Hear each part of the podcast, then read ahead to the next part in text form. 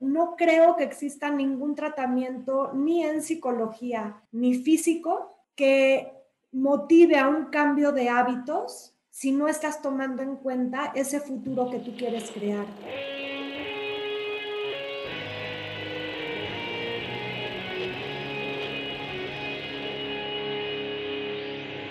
Bienvenidos a Volver al Futuro Podcast, donde platicamos con las mentes que nos impulsan a crear el nuevo paradigma de salud y bienestar, conducido por Víctor Sadia. Muy buenos días, muy buenas tardes, muy buenas noches. Hoy nos acompaña Arlene Solodkin. Arlene Solodkin es licenciada en psicología y maestra en psicología positiva por la Universidad de Pensilvania también es maestra en trabajo social clínico. Es directora del Certificado en Psicología Positiva para Latinoamérica en alianza con el Whole Being Institute, desarrollado por el doctor Tal Ben Shahar. Es fundadora del Global Healing Association y del Instituto de Bienestar Integral. Arlene, gracias por estar aquí. Un gusto para mí, Víctor. Muchas gracias. Arlene, llévanos un poquito al principio de tu carrera. Tú te fuiste a, la Universidad de Pensilvania a estudiar. ¿Por qué y cómo fue eso? Pues mira, fue realmente una coincidencia, podría yo decir, o destino, no sé. Pero eh, sí, estaba yo estudiando en México, eh, me casé y decidimos irnos, mi esposo y yo, a estudiar fuera y bueno, teníamos que aplicar a diferentes universidades para poder quedar en la misma ciudad. Y puedo decir que realmente sin saberlo, llegué a la Universidad de Pensilvania, donde elegí estudiar la carrera de psicología y comunicación y realmente ahí fue como el encendedor de mi, de mi pasión y de mi trayectoria profesional. Me tocó de casualidad y creo que ahí va un poco también tu interés de saberlo, ¿no? Pero estaba yo, eh, me acuerdo muy bien, en un auditorio como con 350 o 400 estudiantes. Yo era la única casada de todos los undergrads en ese momento y me acuerdo muy bien que el, asistente de un profesor hizo esta pregunta, que ¿quién está aquí porque quiere estudiar con el maestro? Martin Seligman, ¿quién está aquí porque eh, pues es un requisito en su carrera? ¿Y quién? Porque está justamente muy interesado en el tema todavía de psicopatología. Y la verdad, yo fui de las que dijo, alzó la mano en la pregunta 2, ¿no? Es parte de mi carrera y le estoy tomando sin, sin saber y sin esperar que el profesor que estaba ahí iba a cambiar mi vida para siempre. El doctor Martin Seligman es considerado el padre de la psicología positiva y me tocó toparme con él antes de que existiera esa rama oficialmente, ¿no? Entonces, eh, si me preguntas por qué decidiste irte ahí, no lo sé, pero puedo decir que ha sido el regalo más grande o de los más grandes que he tenido en la vida. ¿Cuándo te diste cuenta o cuál fue ese momento que dijiste me cambió la vida Martin Seligman? Pues mira, realmente a pesar de que el curso que él estaba dando en ese momento era de psicopatología y se enfocaba el estudio de la enfermedad mental como tal, todo su, su proyección tenía que ver con un cambio de paradigma donde hubiera un mayor énfasis en prevención. Y entonces él estaba ya hablando desde ese entonces de que si el desamparo y el pesimismo eran algo que se aprendían, pues probablemente el optimismo también era algo que se podía aprender. Y él en ese momento ya estaba haciendo mucha investigación en escuelas públicas, trabajando con niños de sectores vulnerables y generando un programa de resiliencia junto con Karen Ravitch en ese momento para promover eh, herramientas que pudieran prevenir la depresión y la ansiedad en niños que vivían en contextos muy vulnerables. Entonces, a mí eso se me hizo completamente innovador porque tenemos esta tendencia a pensar en remedios, tenemos mucho esta idea de que tenemos que sufrir a lo largo de la vida y luego ver cómo le hacemos para recuperarnos. Y esto era completamente un aire fresco que resonaba mucho en mí y que se había explorado muy poquito. Entonces ahí fue donde me, conecté profundamente con, estas ideas. Y sabes, ahorita estoy viendo que estudiaste eh, del 93 al 95 y si las fechas no me fallan, creo que en el 96 fue cuando Seligman fue elegido como presidente de la Asociación Americana de Psicología y fue cuando hizo eh, su statement muy cañón de decir, a ver, vamos a, vamos a explotar lo que la psicología ha sido hasta hoy, porque ha hecho muy buenas cosas para la psicología de la enfermedad, pero vamos a hacer psicología del bienestar, psicología de la felicidad también su autobiografía creo que es muy buena porque te habla de cómo a nivel personal él pues también pasó de pues, ser una persona de alguna manera más eh, depresiva y cosas así a precisamente buscar el bienestar. ¿Cómo fue para ti vivir esa transición de que la psicología realmente sí se estaba transformando cuando tú eres recién graduada? Bueno, para mí fue realmente algo esperanzador porque por muchos años yo me había preguntado si lo único que el hombre podría aspirar era a ser menos miserable o vivir menos peor. Realmente no existía, digo, un poco la, la, psicología humanista había explorado estos temas, pero de alguna forma nos habíamos quedado atorados en el explorar el pasado, el sufrimiento, en nuestras tendencias innatas, nuestros instintos que además eh, se habían definido como pues negativos de cierta manera eh, a nivel psicológico y realmente eh, no se exploraba el potencial humano, no se hablaba del tema de fortalezas de carácter, no se hablaba, por ejemplo,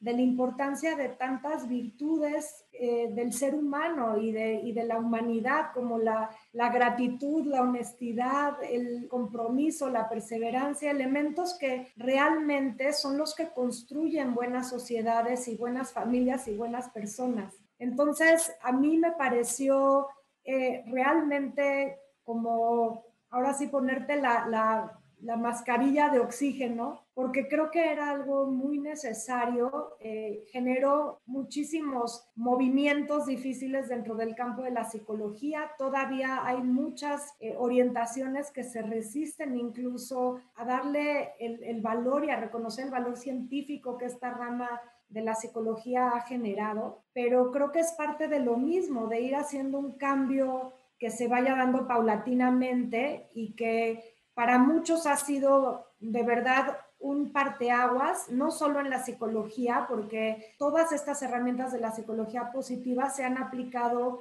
a organizaciones, a instituciones gubernamentales. Eh, ahora ya se aplica también en la cuestión de políticas públicas a nivel de muchos gobiernos y, y han probado en la parte de educación, por ejemplo, también se están aplicando. Así que más allá de, alejar a las personas o a diferentes campos profesionales, creo que ha sido una visión que, tiende a acercar a la gente y a los profesionales. Sabes que ahorita estoy pensando en la definición de la Organización Mundial de la Salud, que es el completo bienestar físico, emocional y social. La última parte no es, y no solo la ausencia de enfermedad. A pesar de que está en la definición desde hace décadas, pues realmente siempre hemos pensado que la ausencia de enfermedad pues equivale a salud, equivale a bienestar. Y Seligman y, toda esta revolución fue muy claro de decir, aunque quitemos estas enfermedades, eso no implica que vamos a estar bien, ¿no? Exactamente. ¿Cómo, cómo tú usas esto? Eh, en este podcast hablamos mucho de precisamente cómo llevar uno de estos grandes paradigmas al mundo de la salud, que es pasar de la salud de la enfermedad a la salud del bienestar, que no es la misma cosa.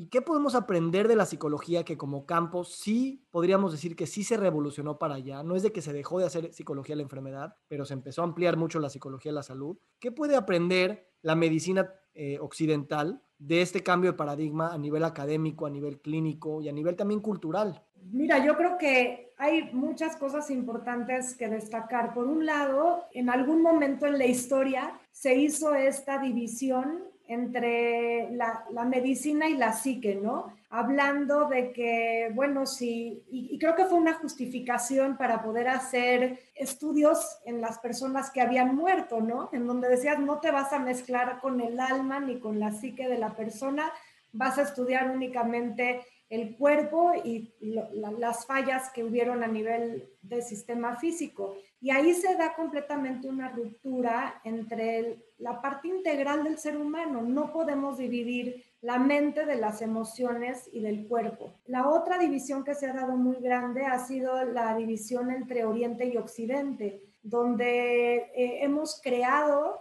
formas muy diferentes de abordar la salud. Y también creo que el construir un puente y tomar lo mejor de, ambos lados del mundo, si lo quieres llamar así, nos, puede conducir a, un bienestar integral a nivel de salud física y también en la parte de salud psicológica. Entonces, creo que empezaría yo por reconocer cuáles fueron los puntos de ruptura y cómo podemos unirlos. Y algo muy importante tiene que ver con la manera en la que tú defines el tema de la salud. En el caso de la psicología positiva, cuando hablamos del bienestar o cuando hablamos de la felicidad, yo trabajo muy de cerca con Tal Ben Shahar, por ejemplo, y él realmente se enfoca en el estudio de la felicidad y recibe también mucha crítica. Incluso yo misma le decía, ¿por qué el certificado en estudios de la felicidad? O sea, es algo como muy efímero y realmente he llegado a entender que depende de cómo tú lo definas. Y en la psicología positiva, tanto la felicidad como el bienestar tiene que ver con diferentes esferas que son parte integral del ser humano.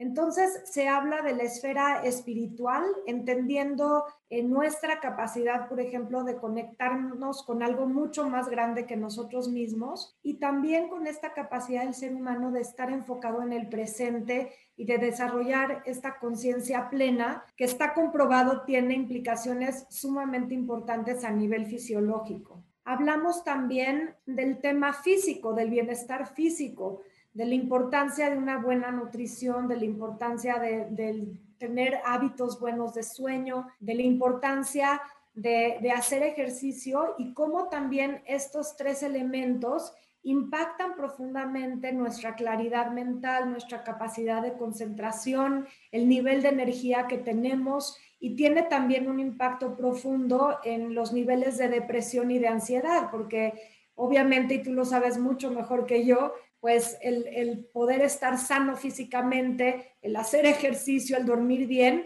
eh, generan bienestar psicológico. Luego hablamos eh, también de la esfera intelectual, que tiene que ver, por un lado, con nuestra capacidad de seguir aprendiendo, de conectarnos con cosas que nos entusiasman. Y está comprobado ahora a través de varios estudios científicos que el cultivo de la curiosidad también contribuye a, que las personas sean más longevas y que tengan obviamente también un mejor desarrollo cognitivo. Entonces, qué importante es entender el intelecto, no nada más como la sed de aprender y saber, sino lo que sucede adentro de nuestro cerebro cuando se hacen estas conexiones neurológicas. Y por el otro lado también tiene que ver con nuestros patrones de pensamiento, que muchas veces no los podemos localizar en el cerebro, aunque sí se puede hablar de áreas que están más vinculadas con emociones positivas o con emociones negativas, que no me gusta el término, más bien emociones incómodas, pero en real, realmente el impacto también que, que hay en el cerebro por la forma en la que interpretamos la vida,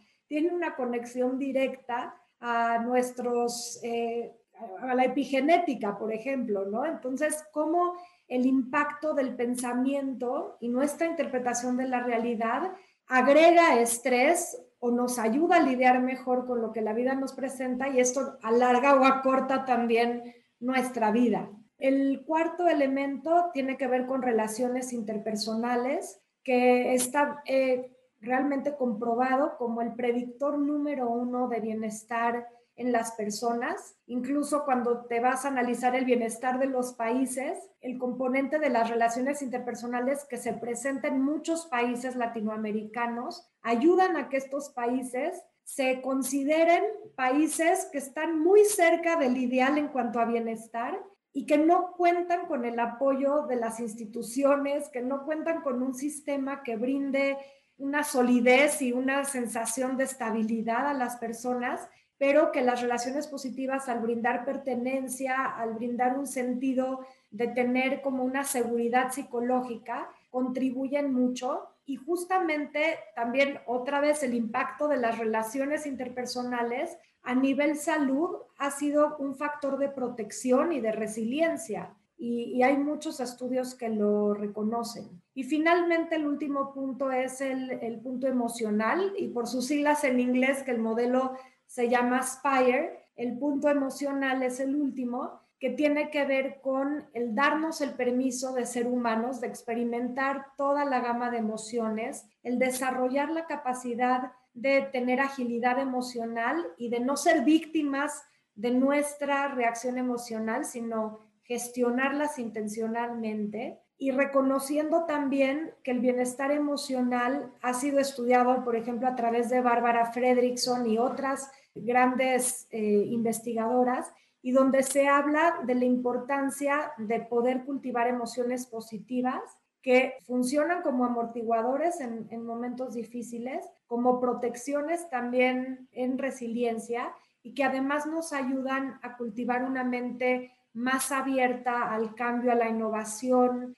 a la empatía y a la, digamos, la resonancia afectiva con otras personas. Muchas maneras de continuar esto que acabas de explicar tan ampliamente. Muchas gracias. Empiezo por esta línea. ¿Cómo tú viviste con estos grandes maestros de la psicología positiva? ¿Cómo su vida personal también estaba siendo reflejada en su vida académica, tanto como docentes como investigadores? Me refiero a Seligman, a Tal Ben Shahar y a otros que tuviste. ¿Cómo había esa resonancia para que realmente puedan electrificar a sus alumnos, ¿no? Tal vez Shahar es famoso por tener la clase más, con más personas que en todo Harvard, ¿no? ¿Qué viviste con ellos? Pues mira, creo que la, lucha personal es algo que, que, definitivamente nos marca a todos. Y creo que, digo, la historia de Seligman es una historia muy difícil cuando él crece como niño siendo como buleado, eh, viviendo en circunstancias eh, quizás de, cierto nivel de desigualdad y sufriendo realmente eh, de, un, de un pesimismo constante. Él habla de sí mismo como un pesimista en recuperación. Creo que ahora es una persona mucho más feliz que nunca antes, pero realmente fue el mismo trabajo consigo mismo, de explorar algo que pudiera también a él ayudarle, ¿no? Y de, pensar si lo único que existía en la vida era la miseria que él mismo experimentaba en su niñez y en su adolescencia. Eh, tal vez Shahar habla mucho también de su tendencia al perfeccionismo y sus altos niveles de ansiedad y de insatisfacción con la vida, que lo llevó realmente a dejar su carrera original para poder estudiar cómo ser feliz. Y de ahí es que surge estas ganas de él de enfocarse, o sea, profundamente en el tema de la felicidad. Eh, sigue sufriendo de, de perfeccionismo, sigue siendo un perfeccionista en recuperación. Me ha tocado acompañarlo y ver pues el nivel de exigencia, el nivel de compromiso que él tiene y acompañado a veces por niveles de ansiedad que, enfrenta por, por esa tendencia que él tiene, ¿no? Y también él te comenta que realmente su propio trayecto de vida ha sido la carnita que, con la que él ha construido todos los programas y todas las herramientas que verdaderamente le han servido y que están sustentadas en la ciencia son las que él comparte. Y yo te podría hablar de mí también y decirte que eh, yo en muchos momentos de mi vida he sufrido de una sensación que yo llamaría de, desamparo, o sea, un poquito esta sensación de que no importa cuánto haga yo, las cosas en el mundo no van, no van a cambiar y que no necesariamente tenían que ver con mis condiciones personales de vida, aunque igual que todas las personas he tenido eh, momentos altos y bajos en mi matrimonio, momentos eh, altos y bajos en mi relación con, con mis padres eh, o con mis hijos, pero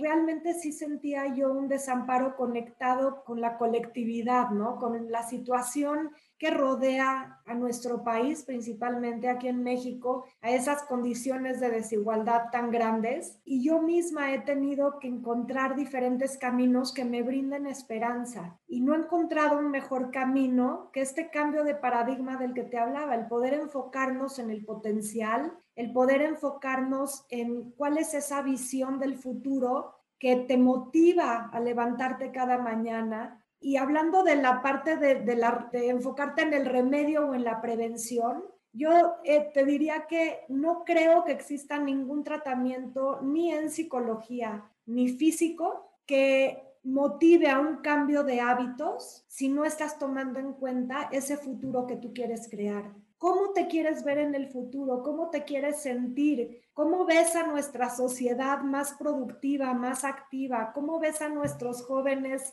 eh, rodeados de áreas verdes, capaces de, confiar el uno en el otro, eh, capaces de andar en patineta o en bicicleta? O sea, realmente cuáles son las condiciones que necesitamos crear como sociedades y como personas de manera individual para alcanzar ese futuro. Y si no tenemos esa mirada en el futuro y solo nos enfocamos en lo que nos duele o la carga genética que tenemos, pues no existe motivación alguna para, para seguir adelante. Yo creo que ese es un punto muy valioso que creando nuevos paradigmas es fundamental, que es la narrativa de querer un mejor mundo porque nos da miedo o simplemente si no tenemos ese mejor mundo vamos a morir y entonces gracias a que nos asusta o nos da miedo que nos dé cáncer o nos da miedo que tal, entonces nos motivamos a cambiarle una narrativa, como tú dices, de completo eh, de elección de qué es lo que tú quieres hacer, ¿no? Y eso creo que a nivel, pues tú sabes, psicológico, el lenguaje, como ya hablabas de las definiciones, es, es, es fundamental.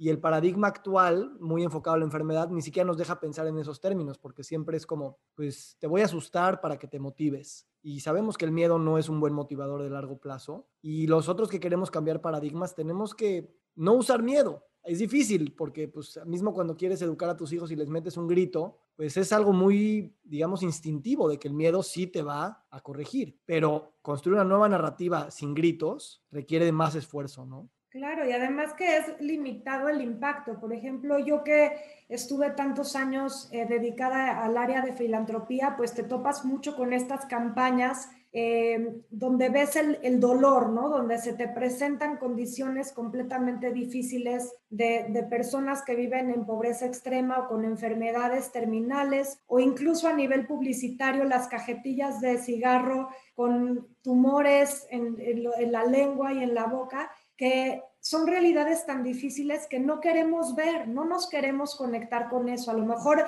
la primera vez ayudas, a lo mejor la primera vez dejas la cajetilla a un lado, pero lo que sigue es que, dejas de ver esa realidad, te ciegas y no quieres eh, ver esos eh, mensajes que se ponen delante. Algo interesante en el tema de salud es, alguna vez recibí una llamada y me decían, es que Arlene, están creando esta campaña de salud para la escuela y están hablando de trastornos de alimentación, depresión y ansiedad, enfermedades eh, causadas por las relaciones sexuales. ¿Qué tiene de saludable esa semana de salud? Y justamente ese es el paradigma, o sea, ¿qué es lo que estás queriendo lograr? ¿Cómo motivas a la... o, o muchas veces los profesores que van a dar estos cursos de alimentación y de salud están sufriendo de un problema ellos mismos de, aceptación física y con trastornos propios de alimentación y bulimia que no han logrado, y de, anorexia,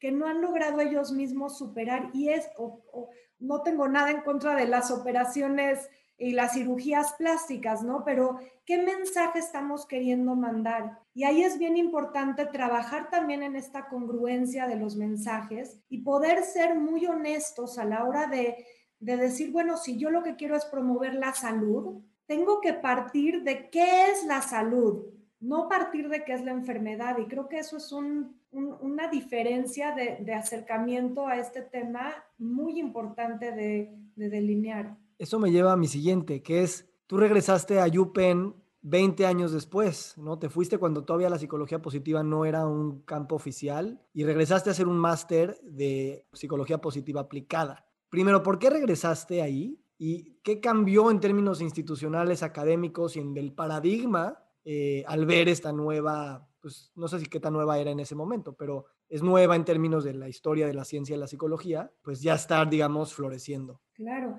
Mira, primero tengo que recalcar que eh, Martin Seligman, con todo y muchas críticas que ha recibido en términos de un cierto grado de arrogancia, en términos de un cierto egocentrismo, en términos a veces de, ¿cómo puedo decir? De, de ser esta figura como muy, muy grande y a veces para muchos distante. Yo no he conocido una persona, un visionario como él, que tenga esta capacidad de verdaderamente tratar de darle la vuelta a la realidad. Y él te lo habla también si, si, lees el libro de, bueno, tú ya lo leíste, el libro de, de, la esperanza, ¿no? Este, de Hope Circuit. Se, me fue el nombre, del circuito de la esperanza. Hay una parte donde él menciona eh, su tendencia también de creatividad, en donde él habla como de la disrupción y él es una persona que trata de, contradecir lo ya establecido, es parte de su tendencia. Y eso lo ha hecho eh, realmente ser un gran innovador, un gran visionario, es una de las personas que creo que une muchos campos distintos de la ciencia, realmente abarca muchos elementos diferentes y es de los pocos científicos que creo que ha logrado hacer cambios reales en el mundo. Este, ha trabajado directamente con muchas instituciones, con el ejército de Estados Unidos, con sistemas educativos en Australia, o sea, con eh, muchas organizaciones o empresariales, o sea, ha logrado aterrizar sus conocimientos en el mundo práctico. Y la verdad es que esa manera, o sea, yo, yo lo oía hablar y movía unas fibras adentro de mí y mueve todavía que nadie más ha logrado eh, tocar de esa manera, ¿no? Entonces, siempre quise regresar y profundizar más. No existía la maestría, obviamente, hace 20 años, y me acuerdo que yo hablaba y hablaba a la universidad a ver si ya había algún programa que yo pudiera tomar. Después empezó el programa de resiliencia, pero no tienen un entrenamiento abierto para gente en ese programa, entonces no era opción. Después, bueno, por mi familia y demás, no era el momento adecuado de, pues, entregarme a un programa tan complejo y ahí es donde di con un programa maravilloso también con Tal Ben Shahar, donde empecé a profundizar nuevamente en, en la psicología positiva pero el anhelo seguía ahí. Y cuando regresé tantos años después, lo que puedo decir es que es una comunidad sumamente vibrante de personas de todo el mundo que realmente están comprometidas con promover el bienestar, gente muy abierta a la cooperación. Realmente podría yo decir que tanto maestros como otros alumnos y ahora colegas eh, si tú los contactas, verdaderamente la mayoría de ellos te van a responder y van a ponerse al servicio de la visión que tú tienes. Y bueno, hay casos eh, individuales como en todo. No quiero eh, hacer, hacerte pensar que es la, la panacea, pero sí creo que es una comunidad sumamente vibrante, innovadora, con ganas de colaborar y, de, y verdaderamente comprometidos con hacer el mundo mejor. Y gente que no nada más es del ámbito de la psicología, me topé con abogados, me topé con líderes organizacionales, me topé con gente que trabaja en instituciones gubernamentales, en educación. Entonces, esta parte multidisciplinaria es clave en este perfil. Yo que me he estado dedicando mucho como a hablar de los nuevos paradigmas en salud y bienestar, pues hablamos mucho también en el podcast de medicina funcional, hablamos mucho de medicina de estilo de vida, hablamos de coaching, hablamos de wellness y todo esto hace alusión a estas esferas del bienestar de, de Spire que nos describiste y de cómo buscar esta integralidad. Y yo considero que, que todos estamos viendo lo mismo y ni siquiera te diría de, distintas ópticas, es la misma óptica, a veces unos usan unas palabras y otros otras, pero que me da la impresión que estos nuevos paradigmas de salud y bienestar están, cada quien desde su propia trinchera, se han dado cuenta que para allá va. Y de repente pareciera que psicología positiva puede ser una gran bandera que tomar, o no importa tanto la bandera, pero sí es su carácter de que viene de las ciencias sociales, pero tiene esos principios científicos, que también tiene un background pues, histórico muy potente en, la psicología y todas las grandes este, mentes en la psicología, que hay mucha carne de dónde sacar. Y uno de mis retos, por ejemplo, en México como miembro de la Asociación Mexicana de Medicina Estilo de Vida es esta parte de emociones y relaciones interpersonales y también de ejercicio y de nutrición y de estrés, pues está ligadísimo con psicología positiva y habría que hacer no solamente un puente intelectual, sino una integración completa de las personas que estamos trabajando en esas ramas, ¿no? Totalmente, considero que, que eso es eh, eh, sería muy interesante, pero además sería eh, necesario para potenciar lo que estamos haciendo. Algo por ejemplo, cuando hablabas de, la, de la función de la psicología positiva en este camino, es que realmente hay filósofos, médicos, psiquiatras, eh, emprendedores, eh, gente que está en la psicología organizacional, gente que está en el ámbito, por ejemplo, de, meditación y mindfulness, pero ya también a nivel científico, Richard Davidson, Kabat-Zinn, todos ellos se han unido y sí han convergido en, en esta rama de la psicología porque se ha prestado para eso y porque toca fibras que están relacionadas con el ser humano integral. Y yo creo que la, la salud integral de la que tú hablas tiene todo que ver. Entonces, eh, sí tiene toda la lógica del mundo que fomentemos esa colaboración.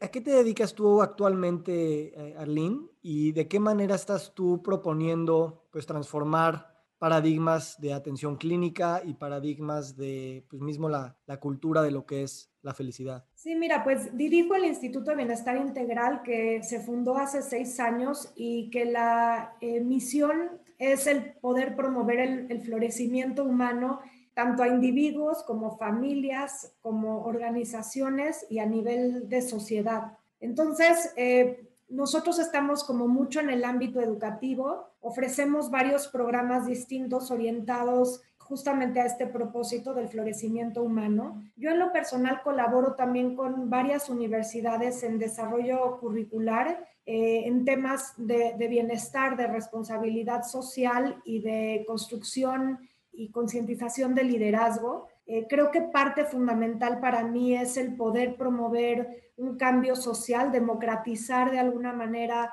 eh, todos estos conocimientos. Todavía no encuentro bien el vehículo para hacerlo, pero es parte de lo que me, me motiva mucho para el futuro. Y creo que esta parte de la formación de liderazgo para mí es esencial porque eh, de alguna manera tenemos que darnos cuenta que las instituciones si bien muchas veces son demasiado fuertes y sólidas y difíciles de, mover y de, transformar, están hechas de individuos. Y si nosotros como individuos logramos hacer sentido de todas estas herramientas para ejercer un liderazgo que nos lleve a que estos movimientos se den más, velozmente, eh, creo que hacemos un bien muy grande.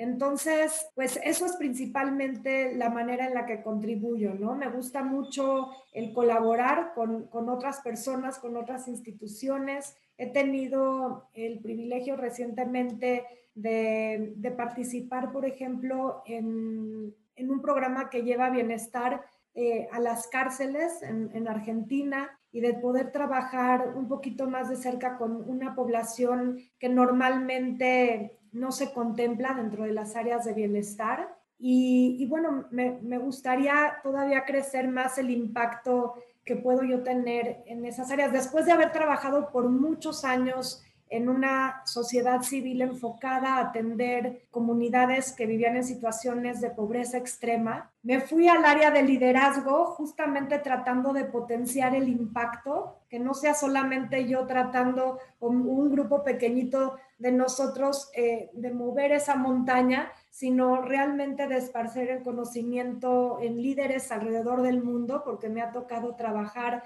con alumnos de diferentes países, más de 12 países en, Latinoamérica principalmente. Y bueno, pues esa es parte de mi, de mi interés. Me da mucha curiosidad preguntarte el programa en las cárceles de Argentina. ¿Qué insights interesantes has, has aprendido? ¿Qué transformaciones? Pues, pues mira, realmente es un programa muy interesante que está desarrollando un colega eh, Gaspar Contreras y él desarrolló un modelo de bienestar distinto al que nosotros utilizamos eh, con Tal Ben Shahar o el de Martin Seligman, pero ha reportado una disminución importante en los conflictos que se dan dentro de las cárceles, ha reportado un mayor nivel de conexión consigo mismo de las personas, eh, ha reportado el hecho de que muchas de las personas que están tomando el curso eligen eh, retomar sus estudios o eligen eh, empezar a estudiar alguna carrera técnica como un poquito más enfocados al futuro y han bajado los niveles de depresión y de ansiedad. Entonces creo que tiene eh, también, bueno, ya, ya hablé de los conflictos que se dan dentro de las cárceles. Entonces, realmente son beneficios muy importantes de, de tomar en cuenta y de profundizar más en ellos. Creo que falta más investigación Creo que es algo que ha iniciado hace algunos años, pero que definitivamente eh, esperemos que tenga un mucho mayor alcance. Hablando de otros países también, quisiera preguntarte, en México, ¿cómo, ¿cómo sientes tú el campo de la psicología, sobre todo la psicología clínica? ¿Cómo sientes ese gremio de psicólogos y psicólogas? ¿Están unidos, están separados, tienen ideales comunes o puedes detectar varias escuelas? Mira, eh, realmente creo que quizás no sea yo la, la, persona más adecuada para hablarte de esto porque yo me he dedicado mucho más a la parte de educación que a la parte clínica. Eh, sí veo que hay todavía una gran formación y mucha fuerza de la parte psicoanalítica. Veo que esa parte, eh, que esa escuela todavía en muchas instancias se resiste a, tomar en cuenta la psicología positiva. Es realmente una filosofía que está eh, muy enfocada a ese peso del pasado y la psicología positiva realmente está mucho más enfocada en la prospección hacia el futuro. En la escuela, la escuela humanista, que tiene también muchas escuelas, es una escuela que, eh, está una forma de pensamiento mucho más cercana a la, a la psicología positiva como tal a nivel de, gremios, creo que sí está separada, o sea, esa es mi impresión, pero te digo, no, no, no, no siento que tengo como la, el expertise para hablarte de eso más profundamente, ¿no? Siento todavía que a nivel país, muchos de nosotros tenemos la creencia que ir con un psicólogo o tocar el tema de la salud mental es tabú, que es algo malo, que es algo que tenemos que esconder. Eh, y creo yo que ese es uno de los mayores retos que tenemos como sociedad, el poder eh, desarrollar esa sensibilidad para darnos cuenta que la salud mental, así como la salud física, es un espectro continuo, no es un lo tienes o no lo tienes, no es blanco o negro, y que todos tenemos momentos de mayor claridad mental, de mayor claridad psicológica, de mejor manejo emocional y otros donde perdemos un poco esa estabilidad y el, aprender a conocernos depende de que nosotros nos atrevamos a hablar de, de, la salud psicológica y de la enfermedad psicológica en público. Y bueno, creo que ese es uno de los grandísimos retos que tenemos. No siento que como sociedad o como instituciones a nivel de país contemos con la suficiente estructura que brinde apoyo psicológico, menos preventivo, y creo que también hay una carencia de confianza institucional. Eh, no confiamos en la calidad muchas veces de los servicios que recibimos, ni en la constancia, ¿no? Que deberíamos de poder acceder como, como ciudadanos del país. Entonces, eh, otro de los puntos creo que tiene que ver con la buena planeación y, el poder ofrecer programas que no dependan del, partido que nos está eh, gobernando, sino que haya más continuidad y que verdaderamente a nivel estratégico, como líderes del país, se pongan a las personas adecuadas en los lugares adecuados. O sea, no podemos tener como secretarios y, no voy a nombrar a nadie en particular, pero no podemos tener eh, en las secretarías gente que no comparte ni la preparación académica, ni tampoco la, la trayectoria profesional para abordar un cargo pues, de, de, de, semejante magnitud, ¿no? Entonces, eh, creo que hace mucha falta una planeación estratégica para, para fomentar estos organismos que generen confianza y que nos den la pauta para poder traerlos al centro de la conversación. Me encanta lo que dices y también diría que eh, el mundo médico también ha estado muy separado de la psicología y en este caso también de la psicología positiva y es también otro, otro puente que se, tiene que, que se tiene que crear primero para después darnos cuenta que estamos del mismo lado eh, del río, ¿no? Entonces, bueno, eh, quisiera preguntarte si tienes algo más que agregar sobre, sobre esto, hablando de nuevos paradigmas. Me, me encanta tu perspectiva y, y creo que que con tu pensamiento interdisciplinario y multidimensional es precisamente como se logran cambiar las cosas, además de también una pequeña dosis de, no voy a decir de ego, pero sí de confianza en uno mismo, de que uno sí es suficiente para cambiar las cosas y soñar más grande a veces es lo que nos olvidamos de hacer.